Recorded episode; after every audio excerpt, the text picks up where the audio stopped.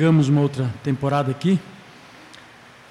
E nós pregamos também no terceiro congresso sinodal de Safes, na IP de Vila Maria. E nós remeditamos nesta passagem, achando da maior importância estar trazendo aos irmãos também, mais alguns adendos, para que nós possamos estar aparelhados com as coisas do céu, né? Há tantas tanto aparelhamento mundano da terra, do mundo, trazendo tanto transtornos ao redor do mundo, nas famílias, mas nós somos aparelhados, nós somos trabalhados pela graça divina para sermos diferentes neste mundo. Vamos pensar hoje neste título: Para que nós somos salvos? Para que nós somos salvos? É uma pergunta simples, mais profunda e da maior importância para as nossas vidas. É, esse foi, aliás, o tema do biênio da Sinodal de Safes, né, é justamente fundamentado neste texto da palavra de Deus. Porque no tema do biênio praticamente está especialmente o, esses dois versículos estão lá no título, que fala de adorar, proclamar, servir e ser luz. Então é isso que nós vamos estar pensando hoje, né? Mas para responder essas quatro afirmações desse tema, que não é só para o biênio das mulheres, mas é para a igreja, isso aqui é para os santos, é para os salvos, é para aqueles que realmente é, são alvos da graça salvadora de Deus, nós temos o que entender. O que é esse adorar, o que é esse proclamar, o que é esse servir, o que é isso ser luz, né? E a pergunta aqui, muitas vezes nós fazemos a pergunta: para que nós fomos salvos? Essa pergunta não está de acordo com o verbo deste texto e do contexto que nós lemos aqui hoje. A pergunta correta seria, é aquela que nós já dissemos, título, né? Para que nós fomos salvos? Nós somos salvos. Somos, verbo ser, verbo estar. Falando de estado, de situação, de circunstância. Qual é a minha circunstância hoje? Qual é o meu, meu estado hoje? Que mudança houve na minha vida a partir do momento em que eu conheci a obra salvadora de Deus na pessoa de nosso Senhor e Salvador Jesus Cristo. E uma colocação que o apóstolo Pedro faz aqui deste verbo, né? Interessante é quando ele diz, né? Vós, porém, sois. Toda essa afirmação está em cima desta frase e desse verbo ser. Vós, porém, sois. Eu sou, tu és, ele é. Nós somos, vós sois. Sois o quê? Tudo isso que nós dissemos aqui e que nós vamos estar é, trabalhando nesta noite para o conforto, edificação e preparação das nossas vidas para sermos melhores crentes na presença do Senhor. Então, para que nós somos salvos? Para que nós somos salvos? Para que nós somos salvos? Nós somos salvos, verbo ser está dizendo, né? Porque nosso estado anterior, nós estávamos perdidos, nós estávamos mortos, nossos delitos e pecados. Mas agora, Pedro diz aqui: vós, se referindo à igreja, cada um de nós, vós sois salvos. Vós sois salvos. Vós, porém, sois salvos. E para quê? Para adorar o Deus dos céus e da terra e de tudo quanto nele há. Foi para isso que Deus nos chamou, para adorar a Deus. Adorar a Deus. E há muitos, há muitos que estão pensando estar adorando a Deus. Olha o verbo estar aí outra vez, verbo ser estar, situação de estado. Não é? Será que de fato nós estamos adorando a, a Deus, conforme o texto da palavra do Senhor? Veja que nós lemos o contexto, a leitura alternada não foi por acaso, porque ele nos mostra que esse adorar a Deus não é só no culto, quando nós vamos à igreja e ali juntos ouvimos a mensagem da palavra de Deus, quando ali nós cantamos, quando ali nós oramos, quando ali nós colocamos todo o nosso ser diante da presença de Deus para receber o que Ele tem para os nossos corações. Mas na prática, no dia a dia, a prática é que é mais importante, porque é possível você fazer com toda solenidade, até com seriedade e até com fachada de seriedade, tudo isso num culto. E no entanto, durante a semana, durante os dias de vida secular, não ser aquilo que foi pregado ao seu coração. Não ser aquilo que você ouviu nos cânticos, nas orações e em cada ato do culto de adoração a Deus. Então nós somos chamados para adorar. Então, se nós lêssemos outra vez aqui, os irmãos conhecem bem esse texto, ele começa desde o do começo mesmo, que nós precisamos despojar, diz o verso 1, de toda maldade e dolo tudo aquilo que é hipocrisia, tudo aquilo que é errado, tudo aquilo que é conceito errado, pré-concebimento do nosso coração, não é? e invejas e de toda sorte de maledicência, e desejar ardentemente, como criança recém-nascida, o genuíno leite espiritual, que é aquela base inicial, para depois entrar naquela base mais profunda da palavra de Deus, para que por ele, por esse leite, que é o alimento espiritual, pelo pão, espiritual, vos seja dado crescimento para salvação. Nós somos chamados para, ser, sermos salvos, e essa salvação é eterna, que aquele que começou a boa obra verá de completar naquele dia, diz a palavra de Deus, Filipenses 1,6. Mas nós precisamos crescer, a prova de que nós somos salvos é que nós vamos crescer. E é assim que Pedro, ao terminar essa primeira carta, e a segunda, nos últimos versículos, ele diz lá, 3,18, né? Antes crescei na graça e no conhecimento de nosso Senhor e Salvador Jesus Cristo. E ele diz no verso 3: Se é que já tendes a experiência de que o Senhor é bondoso, para que você também possa expressar bondade, chegando-vos para ele, diz o verso 4, a pedra que vive, que antes nós rejeitávamos, que os judeus também rejeitaram, mas agora eleita e preciosa, né? É, ela foi rejeitada pelos homens, mas agora ela é eleita e preciosa para com Deus. Também vós mesmos não somos mais pedras mortas, pedras de tropeço, não é? Mas somos pedras que vivem. Nós fazemos parte desse edifício espiritual que é a igreja. Cada um de nós é um tijolinho. Sois edificados casa espiritual para ser de sacerdócio santo, coisa que nós vamos falar aqui hoje. Então, é a vida cristã que é ensinada nas santas escrituras. Então, adorar é contemplar a Deus com temor e tremor, é contemplá-lo na beleza da sua santidade, é conhecê-lo melhor, é colocar em prática os seus mandamentos, suas ordens, suas regras. Nós temos normas e nós precisamos ter uma vida de exercício, diz a palavra de Deus, exercitar as coisas da fé, as coisas do céu. Isso é adorar a Deus ininterruptamente. O texto nos fala que nós adoramos a Deus, embora nós vamos é, explorar cada um deles, porque nós somos uma raça eleita. Antes, nós fazíamos parte de, de uma raça perdida, de uma grande massa humana perdida, que é toda a raça humana. Mas o texto diz no verso 9: Vós, porém, sois raça eleita, Deus nos elegeu, Deus nos escolheu, Deus nos predestinou, isto é, destinou antes antes que nós existíssemos, Deus já nos viu desde toda a eternidade e Deus já nos escolheu, né, para que nós fôssemos uma raça eleita. Então nós fazemos parte de um povo seleto, um povo chamado para adorar a Deus na beleza da sua santidade, como os anjos fazem lá nos céus.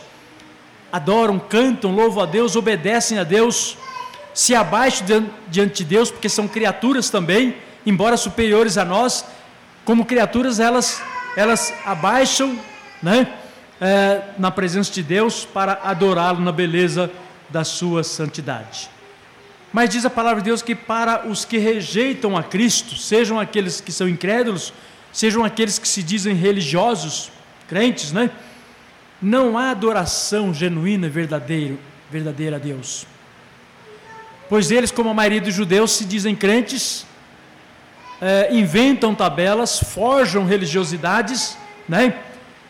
mas não consegue ver Deus porque não está no caminho que é o Senhor e Salvador Jesus Cristo, que é a pedra principal, que é o alicerce da igreja. Não conseguiram ver de fato, experimentar de fato, desejar de fato e viver Cristo nos seus corações. Cristo ainda é pedra de tropeço na vida deles, conforme o verso 4, né? Então, verso 6 a 8 também nos mostra que com os judeus aconteceu a mesma coisa, que é preciso haver uma sinceridade, uma vida cristã genuína, para que nós possamos adorar esse Deus da maneira como a palavra de Deus prescreve. Também para a maioria dos gentios, Jesus tem sido rejeitado. João 3,19, que a luz veio ao mundo, mas os homens amaram mais as trevas do que a sua maravilhosa luz. E daqueles muitos que aceitaram a Cristo, muitos aceitaram apenas exteriormente, apenas de, de ouvidos, fora do ouvido, no exterior do ouvido, e não no coração, não com os ouvidos do coração. Então, portanto, não adoram a Deus na beleza da sua santidade. Quantos que deveriam estar aqui hoje e nas milhares e milhões de igrejas ao redor do mundo, congregações, ponto pregações, trabalhos missionários, adorando a Deus e muitos estão na sua zona de conforto, desfrutando as coisas da carne e as coisas da terra. Mas nós não somos mais o homem velho, o homem anterior. Nós somos o homem novo, revestido lá do alto, nova criatura. E assim, se alguém está em Cristo, nova criatura é. Então, nós estamos em Cristo, nós somos agora novas criaturas e não somos mais o que éramos. E Pedro afirma: Vós, porém, sois raça eleita. Vós sois raça eleita. Mas Pedro também fala que, além de sermos raça eleita, né? Que nós fomos escolhidos desta grande massa perdida, não porque nós éramos melhores do que eles, pelo contrário, éramos iguaizinhos a eles, todos perdidos, encerrados no pecado, mas é porque Deus quis ter, quis ter misericórdia de mim, de você, de cada um de nós, né? então nós nos tornamos parte desse povo eleito. Né? Então agora nós somos povo de Deus, nós somos povo de Deus, tão somente pela misericórdia de Deus. Deus nos escolheu para sermos dele. Antes estávamos separados dele, mas agora Ele nos separou para Ele. Mas diz a palavra de Deus que Ele também nos chamou para sermos sacerdócio, sacerdócio real, isto é, sacerdotes do Rei. Significa ser sacerdote do Rei. Lá no Velho Testamento, quem eram sacerdotes? Quem eram os sacerdotes? Eram aqueles que entravam no santo lugar, todos os dias, todo santo dia. E eles entravam ali para ministrar diante de Deus, levar as ofertas do, dos ofertantes, dos crentes, né? os carneiros, os touros, os novilhos que a lei prescrevia, a, a flor de farinha, a levar a, as pombas, as rolas, levar aquelas ofertas prescritas no Velho Testamento. E elas deveriam estar de acordo com a vontade de Deus para que elas pudessem estar prefigurando corretamente, porque tudo aquilo convergia, se voltava para a pessoa de nosso Senhor e Salvador Jesus Cristo. Né? Mas uma vez que Jesus Cristo veio e cumpriu toda aquela lei, toda aquela lei cerimonial, né? então há muitos textos no Velho Testamento, inclusive lá em Gênesis, né? como aparece também em Êxodo e outras partes das Escrituras, já falando que quando Cristo viesse, nós, todos os crentes, seríamos sacerdócio real.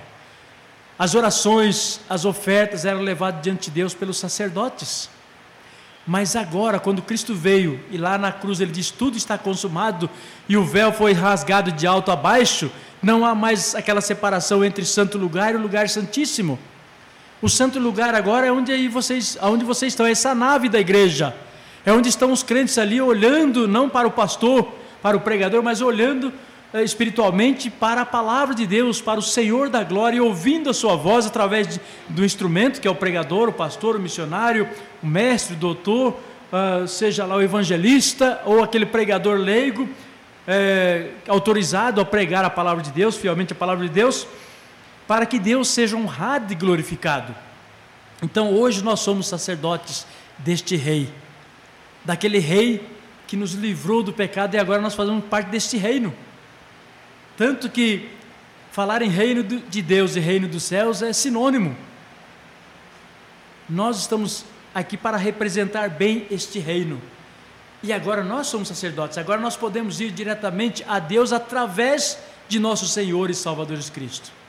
Estando nele, nós podemos ter comunhão com o Pai.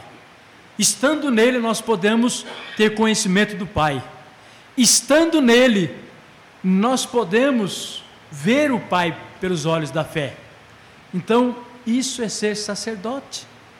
Hoje você é um sacerdote, eu sou um sacerdote, nós somos sacerdotes do Rei. Vós sois sacerdotes reais. Vai? Então, aqui nos, nos é mostrado a direção do povo de Deus. O verdadeiro crente é aquele que está sempre em comunhão com o Pai, através de nosso Senhor e Salvador Jesus Cristo, através da oração, através da dedicação, através da dependência, através da obediência, através da submissão. No Velho Testamento, todos dependiam de compreender a salvação prometida do Messias através de quem? Ah, daquelas, daqueles sacerdotes, daquelas ofertas que eram levadas, né? até o pátio ali, à frente do, do, do tabernáculo ou do templo. Né? Mas, é, como está lá em, em, Êxodo 19, versos 5 e 6, a promessa, é, o segundo texto que fala dessa promessa, porque em Gênesis também fala sobre isto, fala que no futuro o povo de Deus seriam chamados sacerdotes de Deus, não é? Vós sereis reino de sacerdotes, diz lá Êxodo 19, verso 6.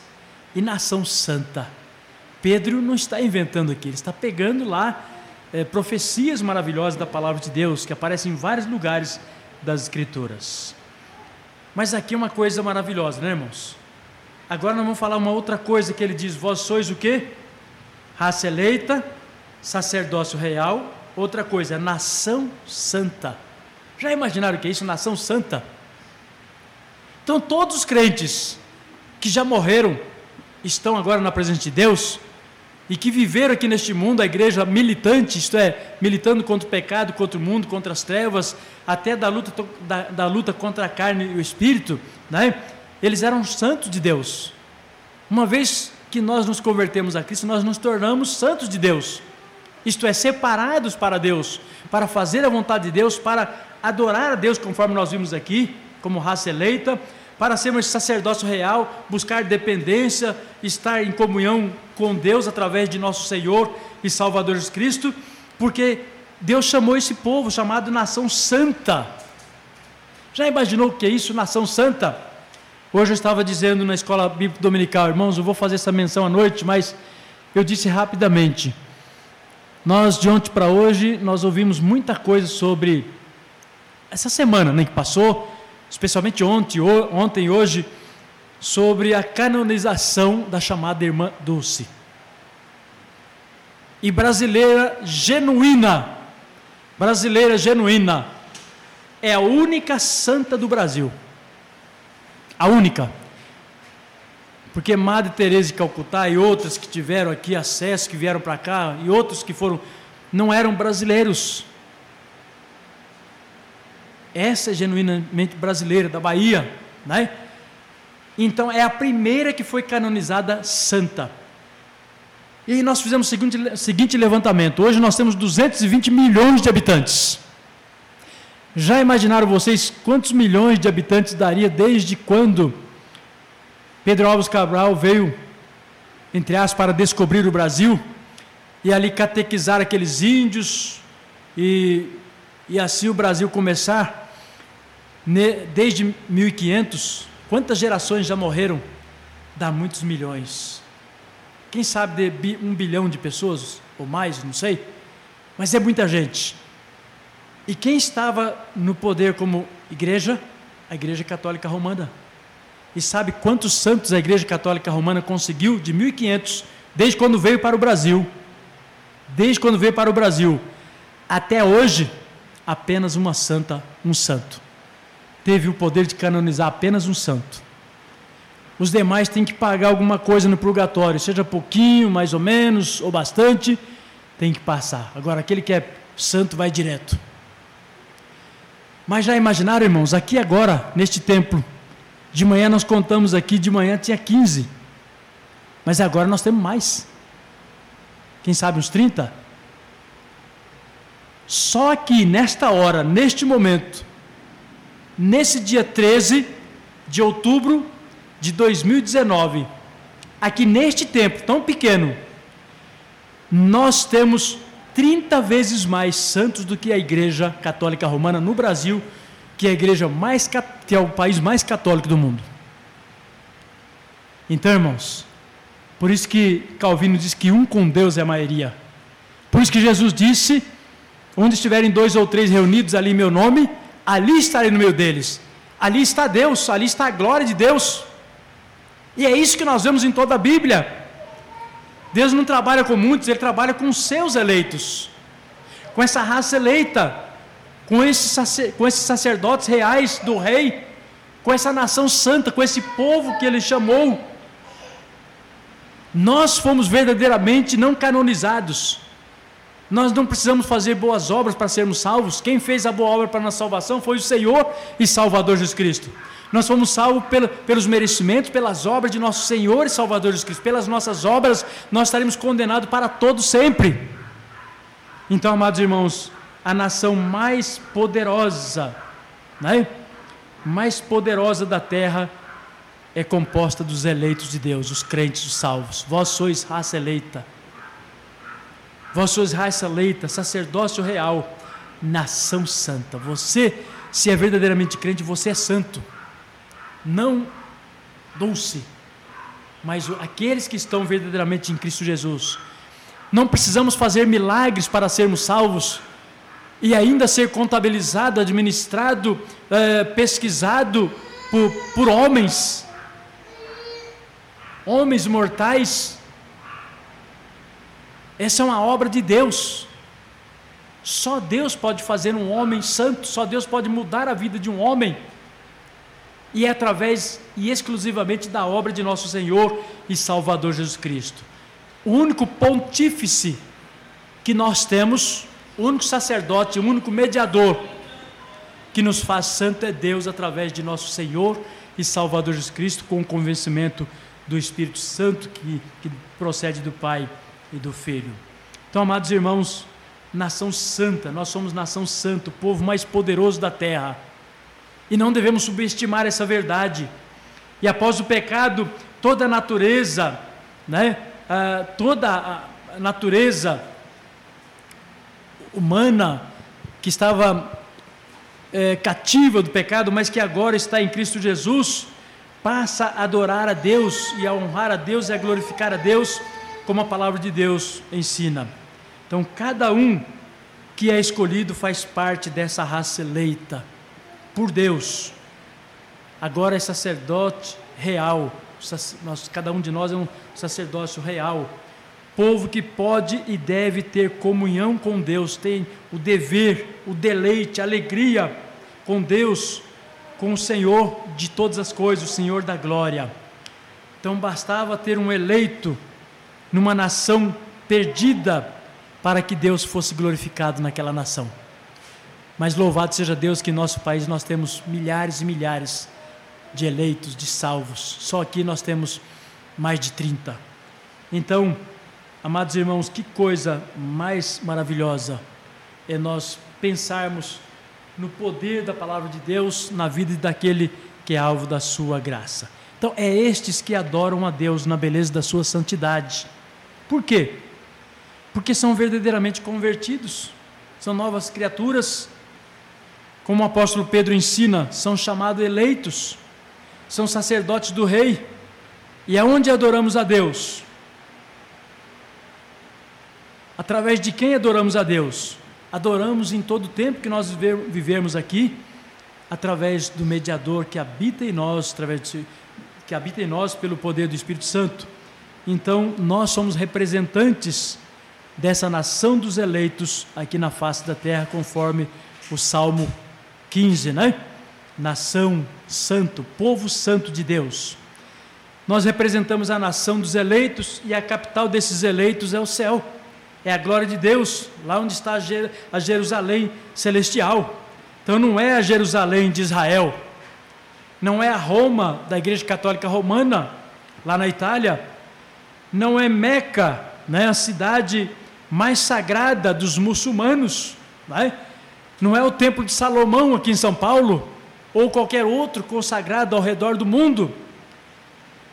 A nossa pátria não está aqui, a nossa cidade não está aqui, diz lá em Filipenses e lá em Hebreus, ela está nos céus. E a nossa esperança é que nós somos cidadãos dessa pátria, dessa cidade celestial. Mas a segunda lição que nós temos aqui nesta noite, irmãos, neste texto maravilhoso, não é? é que nós fomos chamados para servir a Deus. O texto é bem claro, olha o que diz lá: Vós, porém, sois raça eleita, sacerdócio real, nação santa, povo de propriedade exclusiva de Deus, a fim de proclamar as virtudes daquele que vos chamou das trevas para a sua maravilhosa luz. Você vai dizer, pastor, onde é que está o verbo servir aí? Não precisa do verbo servir. Tanto aqui quanto no verso 10, ele está falando de ação.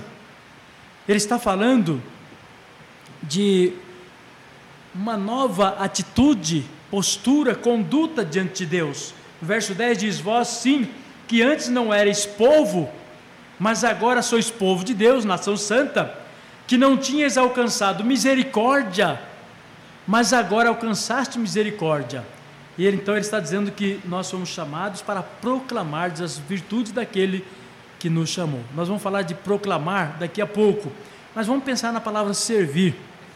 Essa palavra servir está relacionada aqui numa parte muito importante desse texto. Está relacionado quando diz aqui, olha, povo de propriedade exclusiva de Deus. Povo de propriedade exclusiva de Deus. Irmãos, tanto no, mundo antigo, bem lá remoto, até pouco tempo, e ainda existe isso ao redor do mundo, aonde existiu escravos no passado e aonde existe alguns escravos hoje, os escravos eram marcados pelos seus senhores. E havia muitas maneiras de marcar os servos. Mas a mais conhecida e era até cruel, era até cruel, era marcar com como se fosse um carimbo de ferro. Ali tinha as insígnias daquele senhor, ou daquele rei, daquele grande latifundiário, dono de terra, dono de riquezas, que tinha servos e mais servos, e para ele não perder aquele servo, que ele comprava aqueles servos, então eles marcavam em um lugar bastante de destaque, caso algum daqueles servos fugisse, né, ele sumisse dali, então ah, era dado a mensagem que esse servo tinha que voltar para aquele senhor. E as leis eram severas se não voltasse.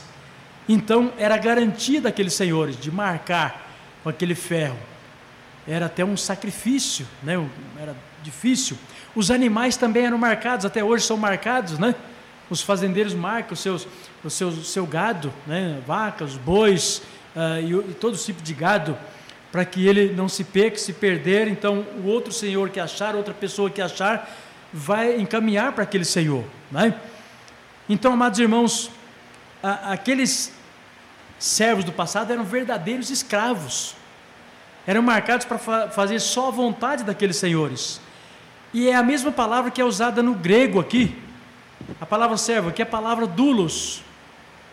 E dulos, Paulo não só usa alternativamente como servo, como também escravo. E escravo há um sentido positivo. É de ser, de ser servo de alguém que é um dono, mas não como um dono tirano, um dono qualquer, um aproveitador, né? alguém que, que a, meramente quer ter domínio sobre as pessoas e quer se aproveitar delas para continuar poderoso, senhor e famoso e dono daquelas pessoas também, que aquilo eram propriedades para eles, mas no caso de Deus é que o homem está perdido. O homem perdeu esse direito de comunhão com Deus por causa do pecado, tanto é que Deus o expulsou do jardim do Éden. O homem está separado de Deus, o seu coração está distante de Deus, ele não tem mais prazer na lei de Deus, ele só busca as coisas do mundo, essa é a sua natureza corrompida. Mas em Cristo Jesus, ele foi comprado. E esse preço é incalculável. Esse preço nós aprendemos na história verídica, real da cruz de nosso Senhor e Salvador Jesus Cristo. Ali onde ele foi humilhado, aliás, ele foi humilhado desde quando ele deixou sua glória e até quando ele foi sepultado, mas depois ele foi ressuscitado, ele foi exaltado. Então, ele pagou um preço que ninguém jamais pode calcular. Pode juntar todos os, os grandes é, matemáticos do mundo, físicos do mundo, cientistas, pesquisadores, homens que têm uma mente bastante lógica, que entende da matemática, eles jamais vão poder fazer essa conta. Custou o sangue de um justo. É a misericórdia infinita de Deus em Cristo Jesus. E essa marca não foi eu que recebi, não foi você que recebeu. Essa marca está em Cristo Jesus. Gálatas 6,17 diz: Paulo diz assim: Trago no meu corpo as marcas do Senhor Jesus. Então, tudo que nós sofremos aqui não é para nossa salvação. Que quem sofreu nossa salvação não somos nós, não são nossas obras, aquilo que nós fazemos, nosso trabalho. É a obra de nosso Senhor e Salvador Jesus Cristo. É o seu sofrimento. Ele pagou o preço ali. Ele sofreu a nossa pena. Ele sofreu a nossa condenação e isso foi o grande preço. E é assim que Deus nos comprou, através do resgatador das nossas almas, o seu Filho bendito, Senhor e Salvador, Jesus Cristo. Então nós servimos a Ele. Ele é o nosso Senhor. Ele é o Senhor da igreja. Ele é o dono da igreja. Ele é, o, ele é tudo da igreja. Então esse povo de propriedade, esse é um povo de propriedade exclusiva de Deus foi chamado tão somente para adorar a Deus, para engrandecer a Deus, para fazer a vontade desse Deus e para servir, fazer aquilo que Ele manda, tudo que Ele ordena. Aqueles servos, aqueles escravos do passado e os que existem hoje, e os funcionários de empresas, fazem a vontade do seu senhor, dos seus patrões, dos seus donos, porque tem normas. Se ele não trabalhar segundo as normas, ele realmente não pode ser considerado um servo, um, um, um escravo, um servo ou um funcionário de confiança. Para com Deus é muito mais que isso. Ai daquele que não fizer toda a vontade de Deus. Nós temos que servir a Deus de todo o nosso coração, de toda a nossa alma, de todo o nosso entendimento, conforme está lá no Salmo 100. Abra lá, Salmo 100, versos 1 e 2. Salmo 100, versos 1 e 2. Diz assim a palavra de Deus: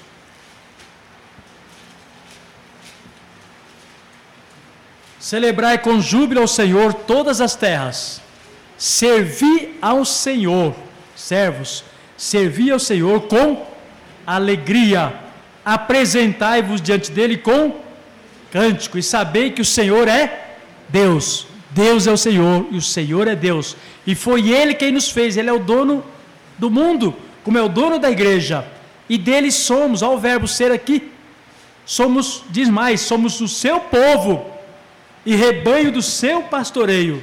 Por isso nós viemos a esta casa, conforme está no verso 4, entramos por essas portas com ações de graças e entramos nesses atos com hinos de louvor. E aqui com o objetivo de render graças a Deus, glórias a Deus e bendizer-lhe o nome porque o Senhor é bom e a sua misericórdia dura para sempre, de geração em geração, a sua fidelidade. Então nós fomos chamados para servir a Deus, certo? Então esse é o Deus maravilhoso, é o Deus que fez assim conosco,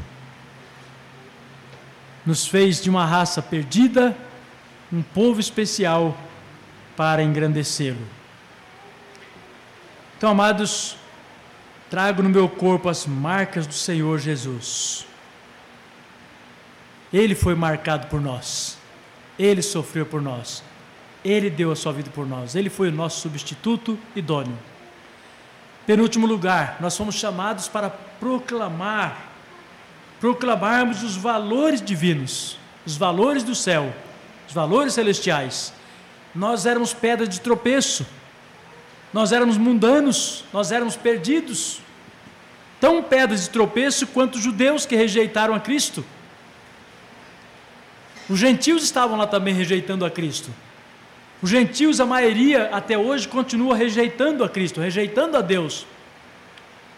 E nós éramos parte dessa grande massa de rejeitadores da palavra de Deus. Nossa proclamação era contra Deus, para fazermos a vontade da carne, dar vazão aos sentimentos da, da nossa natureza corrompida. Nós éramos contra Cristo, nós éramos contra Deus, nós éramos contra o Espírito Santo nós vivíamos a redil da vontade desse Deus triuno. Nós éramos contra o Evangelho, nós tínhamos as nossas próprias boas novas de cada dia. O Evangelho não servia para nós, porque nós éramos pedras mortas, éramos pedras de tropeço, éramos inimigos de Cristo. Mas Pedro, nos versos 4 e 5, diz o quê? Voltando lá outra vez, nos versos 4 e 5: Chegando-vos para Ele aquele dia maravilhoso quando cada um de nós nos chegamos a Ele, né? a, a pedra que vive, rejeitada assim pelos homens, homens aqui não só judeus, mas os gentios também, mas para com Deus é eleita e preciosa, nós entendemos isso, que Ele é a única a, fonte de salvação, Ele é o único meio de salvação, Ele é o único mediador, Ele é o único interventor, é assim que Deus intervém através de nosso Senhor e Salvador Jesus Cristo. Então, também cada um de nós mesmos nos tornamos pedras que vivem, edificados para sermos casas, casa espiritual.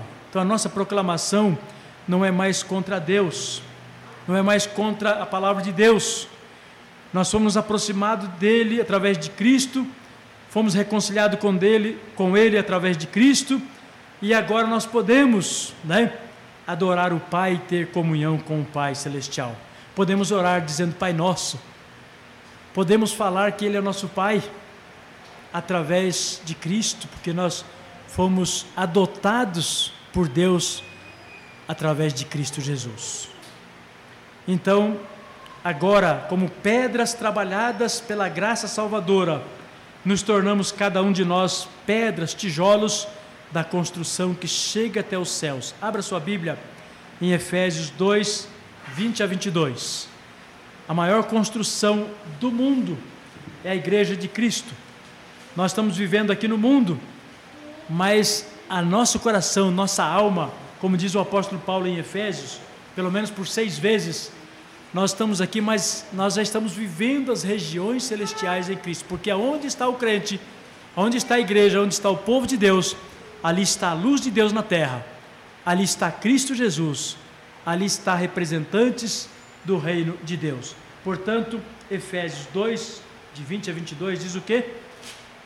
Diz assim: Edificado sobre o fundamento dos apóstolos e profetas, que é Jesus Cristo, sendo Ele mesmo, Cristo Jesus, a pedra angular, principal, as sapatas da construção espiritual, a base, é sobre Ele que nós estamos no qual todo edifício bem ajustado, está falando dos tijolos, cada um bem assentadinhos, das argamassas, do acabamento, que é cada um de nós fazemos parte através do testemunho também, cresce para o santuário edificado ao Senhor. E olha que diz o 22: no qual também vós juntamente estáis sendo edificados, cada um dos crentes, para a habitação de Deus no Espírito nós estamos aqui, mas desfrutamos os valores dos céus aqui na terra. Então, podemos dizer, irmãos, nós não temos inveja dos turistas ricos ao redor do mundo, filhos de, de, papai, né, ao redor do mundo, ricos que viajam, conhecem as sete maravilhas do mundo desde a antiguidade e hoje que conhece, corre os países do mundo, as pessoas que têm condições financeiras de fazer isso, que é muito bom, né? aproveitar, é, nós não temos inveja, porque nós crentes, nós já desfrutamos de coisas muito mais maravilhosas aqui, aqui mesmo, quando nós estudamos a palavra de Deus, conhecemos bem esse Deus, o que é a nossa vida diante de Deus? Ela é muito melhor do que qualquer vida humana por mais que as pessoas tenham dinheiro, por mais que elas comam churrasco todo dia, por mais que elas tenham lazer, por mais que elas tenham boa saúde, bom plano de saúde, por mais que elas tenham tudo nesta vida, elas não têm o que você e eu tenho. O conforto do Espírito Santo de Deus em nossos corações. De Deus estar habitando em nosso coração. Do Espírito Santo, de nosso corpo ser templo do Espírito Santo.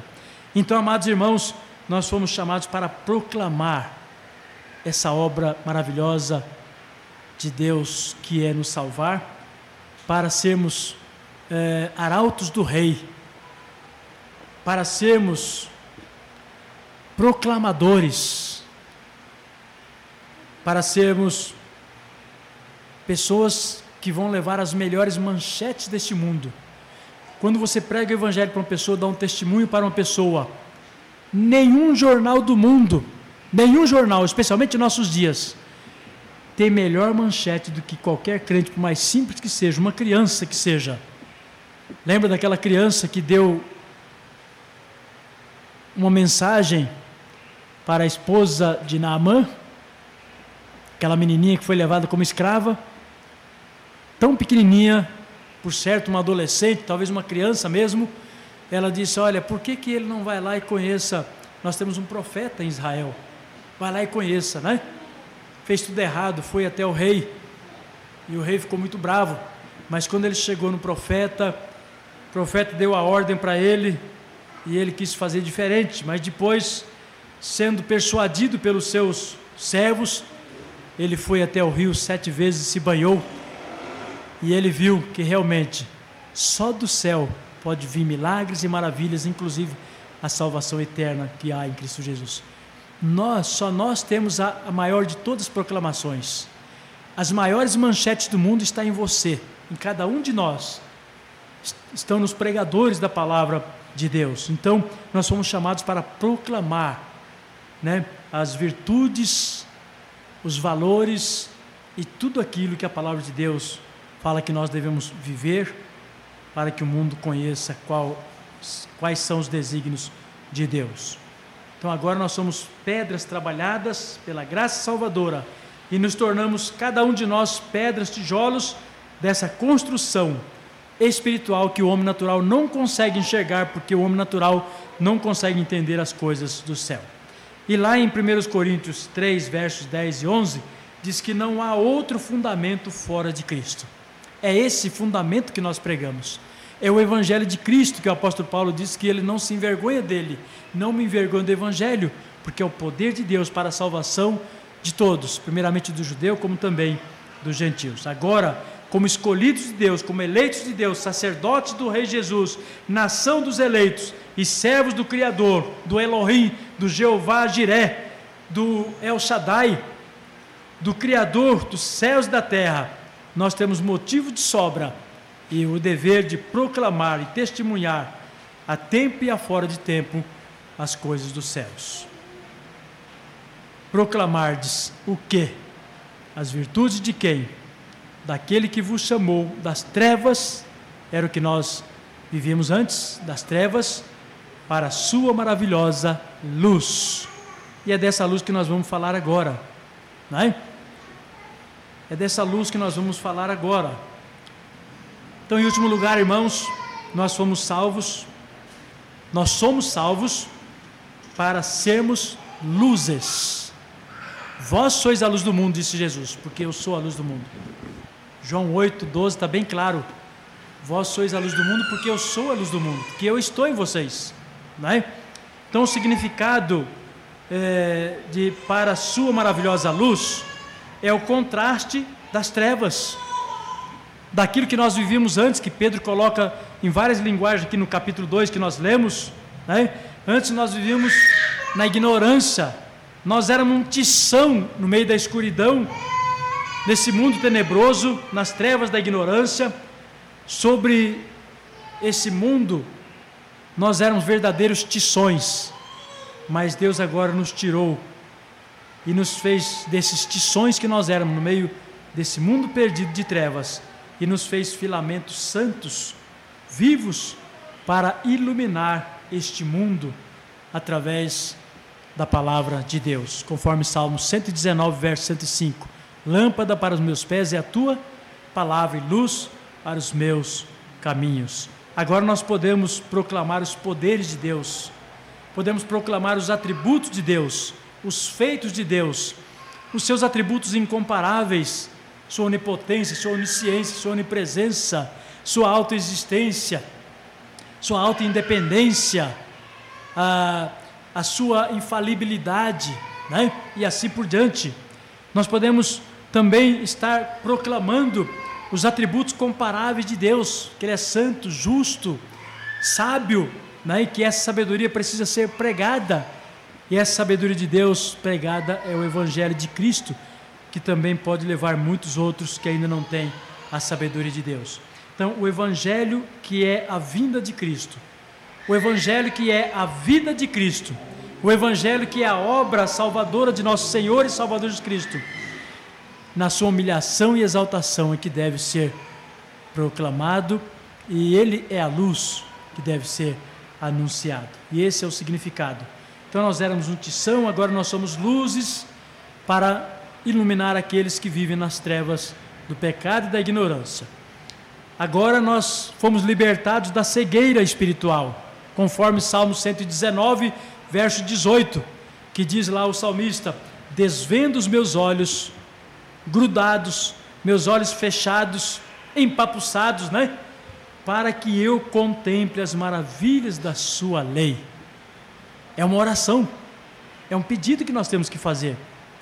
Então, esse poder de nos reavivar, de acender, de enxergar melhor, de ter mais visão das coisas do céu, agora nós podemos crescer nela porque ela está em Cristo Jesus. É só seguir a Cristo, é só olhar para Ele ele é a luz. Não deixemos de olhar para Ele, porque quando você deixa de olhar para Ele, que é o caminho, a verdade e a vida, o meio, o mediador único, você está olhando para as trevas, para o mundo, para o pecado. Então, só através dele, né? conforme está lá em Mateus 4, 16 e 17: Vós sois a luz do mundo. Né? E João 1,4 diz que a vida estava nele, e a vida era a luz dos homens. A luz resplandece nas trevas, e as trevas não prevaleceram contra ela. Em João 8,12, que já citamos, Jesus disse: né, Eu sou a luz do mundo. Quem me segue, quem é meu discípulo, não andará em trevas, pelo contrário, terá a luz da vida. Amados irmãos, que texto maravilhoso da palavra de Deus, não é?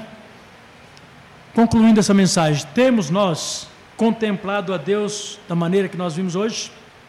em todos os seus feitos, com temor e tremor, com reverência. Nós temos também demonstrado ser parte efetiva dessa raça eleita.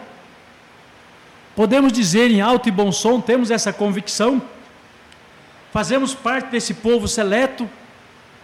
Não temos vergonha de dizer a todos que eu pertenço a esse Deus como disse Ruth a Noemi, que era uma moabita, mas agora surpreendeu Noemi, porque ela, ela queria voltar de lá, daquela terra, e para a terra de, de Noemi, e ela diz: Onde quer que fores, irei eu, e onde quer que pousares, ali pousarei eu.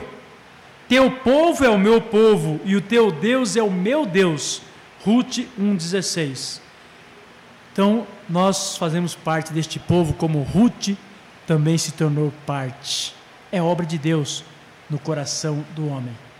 Somos sacerdotes do rei, temos prazer de orar sem cessar. Sacerdote era o que levava os problemas, dificuldades, as ofertas do povo a Deus. Né? Nós temos feito de maneira correta. Os animais que eram levados ali, as ofertas, elas eram conferidas se estavam de acordo, de acordo com as prescrições da lei. O que nós estamos fazendo está de acordo com a palavra de Deus? de acordo com o Evangelho. Estamos fazendo assim? Estamos orando sem cessar? Louvamos a Deus continuamente, conforme diz os Salmos e toda a palavra de Deus. Também Paulo diz: regozijai, regozijai-vos sempre. Né? Temos lido todo dia a palavra de Deus, meditado na palavra de Deus. Temos uma vida sintonizada assim, diante do trono de Deus. É assim que estamos vivendo. Somos parte da nação santa celestial, representando-a, como diz o Salmo 15 Nós somos servos do, desse Deus que é Senhor. Nós somos propriedade e Deus é o nosso dono. Muitas vezes nós é que agimos como se fosse, fôssemos donos de nós mesmos, né? A palavra de Deus fala que o coração do homem pode fazer planos, mas a resposta verdadeira vem do Senhor, dos lábios do Senhor. Quantas vezes nós fazemos as coisas sem buscar a Deus em oração, sem buscar conhecimento da Sua palavra, sem estar em sintonia com Ele? Isso não é ser servo de Deus. Nós temos que buscar a presença dEle, dizer: Senhor, é isso mesmo. Tenha misericórdia, cuida de nós. Somos propriedade desse Deus. Por que então muitos crentes não fazem o que Ele manda, conforme Lucas 6,46? Por que chamais Senhor, Senhor? Me chamais de Senhor, Senhor, e não fazeis o que eu vos mando, nós fomos chamados para fazer aquilo que Ele nos manda, aquilo que Ele ordena. Todos os mandamentos da palavra de Deus. Que Deus assim realmente nos abençoe mais esta noite e que nós possamos ser servos fiéis, tementes a Deus e fazer a vontade de Deus como Ele ordena. Para que nós somos salvos você já sabe. Porque Deus mudou o meu, minha moda, minha maneira de ser, né? Deus mudou todo o meu ser, conforme diz aquele cântico, né? Ele mudou a minha vida. Agora eu posso testemunhar e agora eu posso proclamar e agora eu posso levar essa luz que agora também está em mim através de Cristo Jesus, pelo Espírito Santo que habita em nós. Amém.